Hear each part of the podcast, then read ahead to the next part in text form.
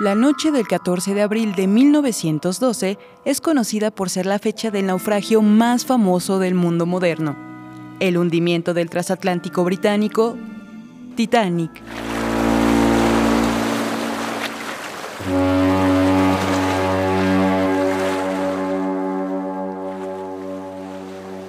En ese barco viajaba en primera clase el tenista norteamericano Richard Norris Williams, quien sería conocido como el campeón y medallista de oro del Titanic.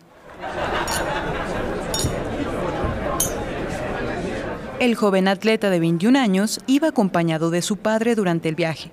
Cuando ya no quedaba ningún bote salvavidas a bordo, tuvieron que lanzarse a las aguas heladas del mar a menos 2 grados centígrados. En el impacto, el padre del joven tenista Richard Norris falleció pero él logró nadar hasta un bote destrozado en donde permaneció durante seis horas con las piernas sumergidas en el agua. Cuando por fin fue rescatado y atendido médicamente en el transatlántico Carpatia, los doctores sugirieron amputarle las piernas. Williams se negó tajantemente y, según se informa, respondió, Voy a necesitar estas piernas.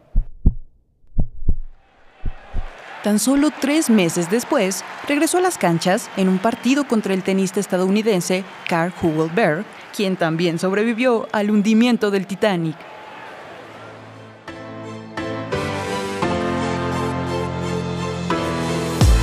Entre sus logros deportivos podemos destacar cuatro títulos en el abierto de Estados Unidos, un campeonato de dobles en Wimbledon 1920, además de ser parte esencial del equipo de Estados Unidos en cinco campeonatos de la Copa Davis.